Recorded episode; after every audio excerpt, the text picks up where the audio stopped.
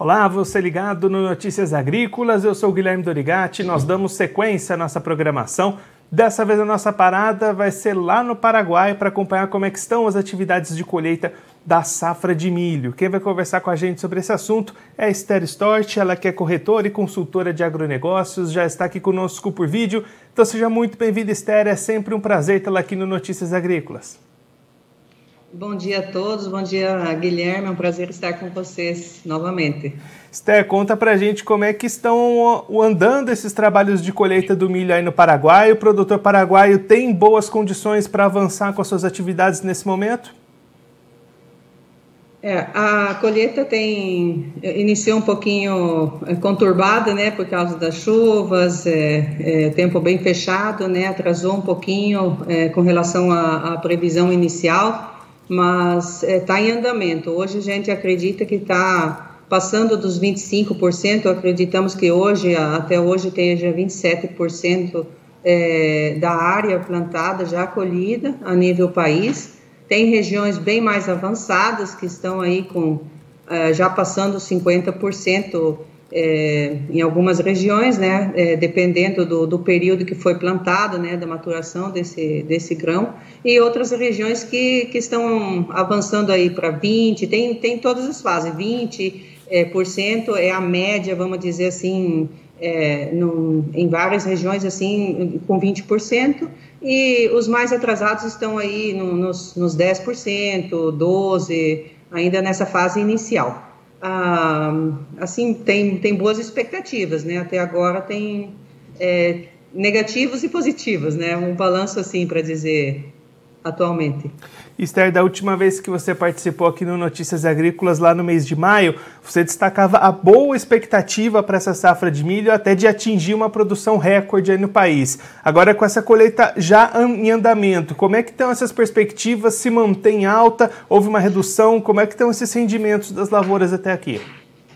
Não, graças a Deus está tá indo tudo bem, nesse sentido de ser uma, uma safra recorde de safrinha, a gente está acreditando cer certamente vai se dar, isso é esse ano mesmo. Então, ainda estamos é, dentro dessa expectativa, até inclusive aumentamos a nossa é, projeção né, de, de safra é, de acordo ao, é, a como foi evoluindo né, essa, esse, esse, essa colheita já. Né? Então, acreditavam, eu acho que a gente estava falando em 5.5, 5.8, mais ou menos, hoje estamos em 5.8 como mínimo de, de, de milhões de toneladas de produção para o país.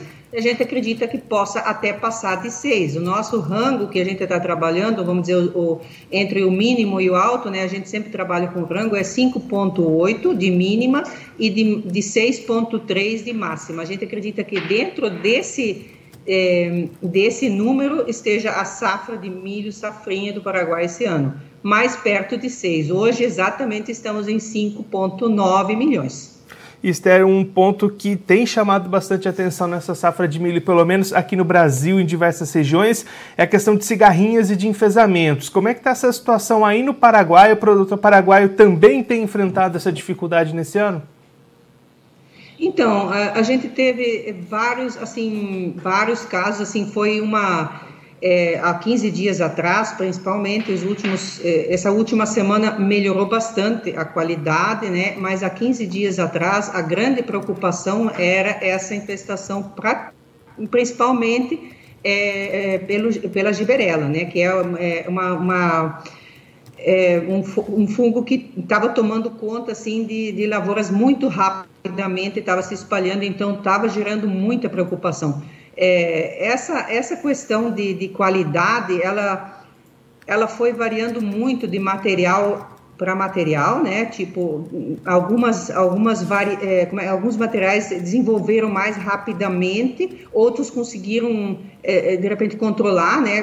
Teve uma colheita ali no início, foi bem conturbado também, porque o produtor decidiu colher mais úmido, né? Jogar mais úmido aí na, na no silo, tentar secar, tentar controlar isso daí no início. Então foi, eu acredito que foi um medo, no, no temor assim de que isso se espalhasse, foi em vários lugares, em vários é, em vários é, estados, né, aqui do Paraguai foram é, identificados esses problemas, mas foi, foi bem controlado, tá? Ainda não, não está 100%, né? Mas as estruturas, né, dos silos, o fato de não ter soja esse ano no silo também tem ajudado bastante, porque o espaço está livre, praticamente livre, não tem mais trigo também, né? Praticamente não tem outro grão, é, outra ocupação nos silos. Então, estão sendo feitos os trabalhos de homogeneização, de é, condicionamento, processamento, tudo certo nesse sentido para não misturar essas qualidades.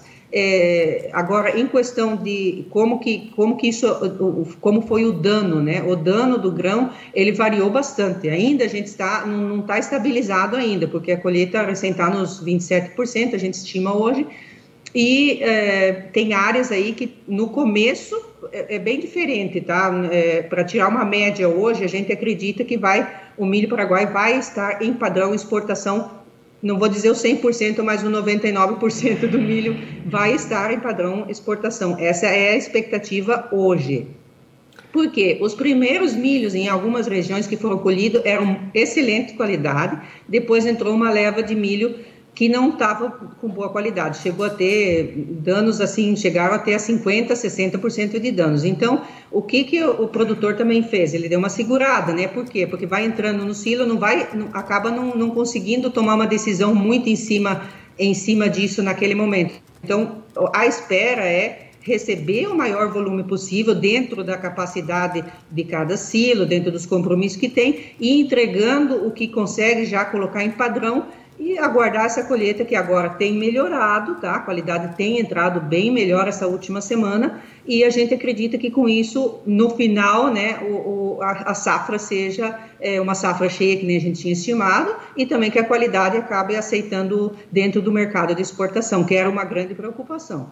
E aí está com tudo indo bem do lado da lavoura, do lado da colheita, é, olhando agora para as questões de mercado, como é que o produtor paraguaio encontra essas oportunidades de vendas, os preços são bons, essas negociações avançaram, como é que está esse cenário de comercialização por aí? É, isso poderia estar um pouquinho melhor, né? É, não dá para reclamar do preço, né? Ainda é um preço interessante para o milho, né? A nível histórico aí, é, o que a gente tem de, de preços é, um, é uma, uma linha boa, só que o produtor é, chegou a vender a, a o milho chegou a cair 50 dólares, vamos dizer a verdade. É isso que está tá pesando muito para o produtor hoje. Então, ele não toma decisão também por causa do preço. Né? Se o preço hoje estivesse melhor, quem sabe estaria vendendo melhor. Mas o produtor hoje está retraído. Tá? O preço hoje, a, a referência de valores abaixo de 200 dólares para vender um milho ele, ele tem sido, não tem sido aceito, tá? É uma questão de é, esse temor da qualidade, como eu estava comentando, esta semana começou a melhorar a qualidade, então também tinha essa questão. Eu não sei nem o que, que eu vou colher, o preço está ruim hoje, né? Mas o produtor está bem vendido, né? Ele tem praticamente aí, a gente acredita, perto dos 50% do milho já esteja comercializado. Então, comercializou a um preço bem melhor do que é o, o preço do milho que está agora. Também ajuda a segurar um pouco o farmer selling, né? Sterdal, no, no, último mês eu conversei com o vice-presidente da PS, o Carsten Friedrichsen, aí do Paraguai, e ele destacou um ponto importante, uma preocupação com relação à logística para escoar esse milho, inclusive destacando que podia haver atrasos na entrega desse milho aqui para o Brasil, conforme essas colheitas forem avançando. Como é que você está vendo essa situação logística? Tem esse risco de demora? Como é que está essa situação para escoar essa grande produção que o Paraguai vai ter nesse ano? É, sempre quando a gente se encara, né, encara uma, um, um, como é que é, um gorila novo, né, é um bicho grande esse ano. Então, realmente, o Paraguai nunca exportou, nunca produziu tanto milho ao mesmo tempo. É uma verdade. Mas também é, a gente vai testando, né? Todos os anos está testando aí. Ah, o, o produtor também já sabe, diversifica as, as vendas, não joga tudo num, num, os ovos numa cesta só. Tem, fe, tem tido, teve muita oportunidade que uma coisa que tem que marcar isso daí é, é importante é, é, frisar isso, que o produtor teve muitas oportunidades de vender e vender bem. Tinha muita liquidez para o milho paraguaio em todos os mercados, mercado interno, mercado exportação, que é pela hidrovia, e mercado brasileiro Então, ele teve essa oportunidade e esses 50% que estão comercializados, eles estão bem diversificados nessa gama de, de, de demanda, vamos dizer assim.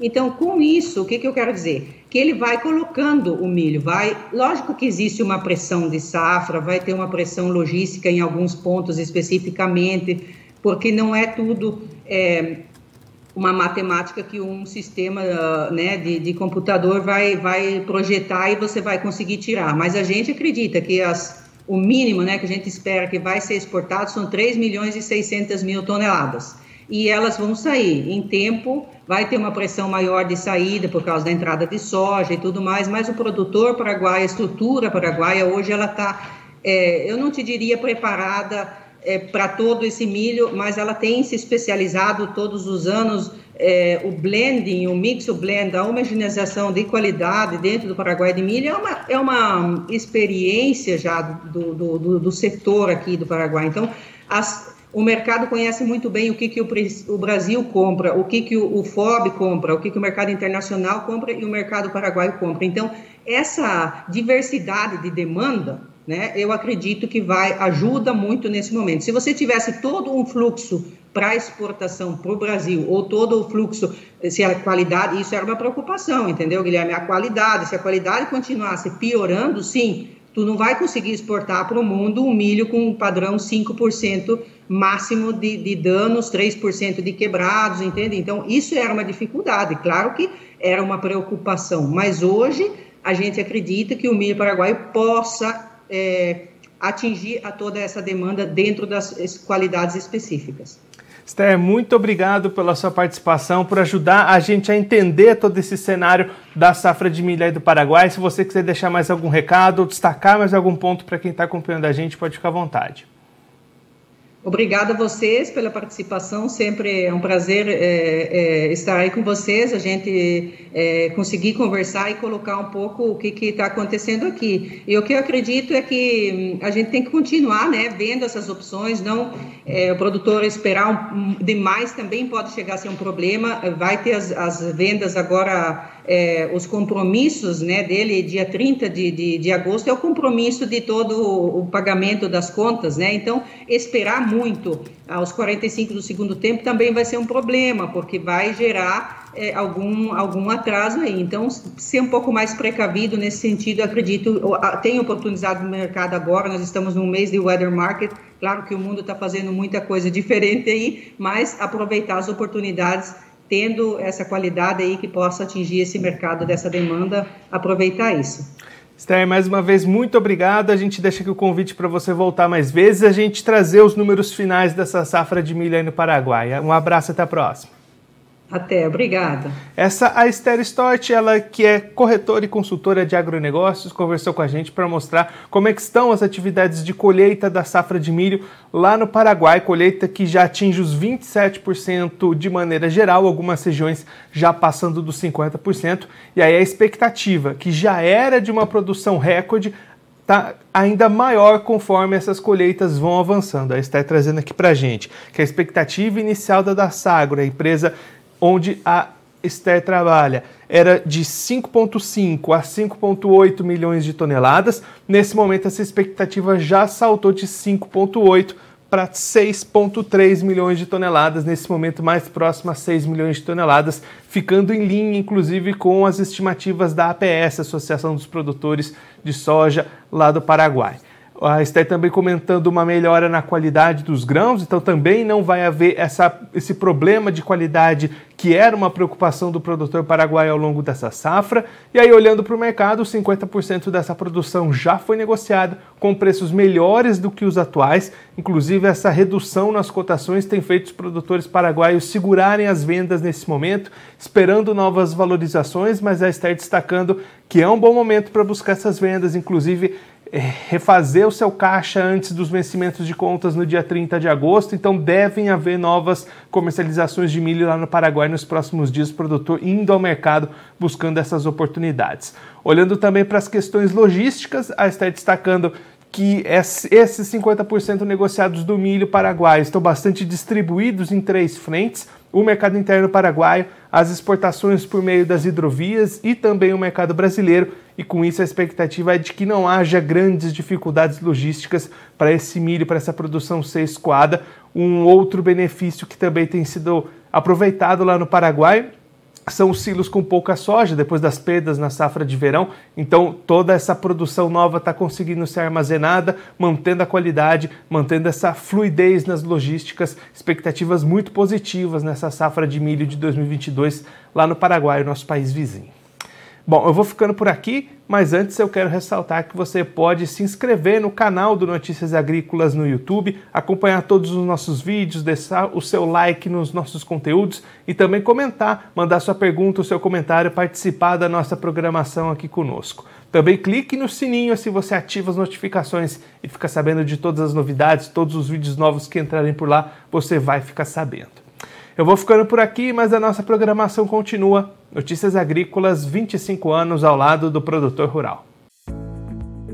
Participe das nossas mídias sociais no Facebook Notícias Agrícolas, no Instagram, arroba Notícias Agrícolas e em nosso Twitter, arroba Notiagre. E para assistir todos os nossos vídeos, se inscreva no YouTube e na Twitch Notícias Agrícolas Oficial.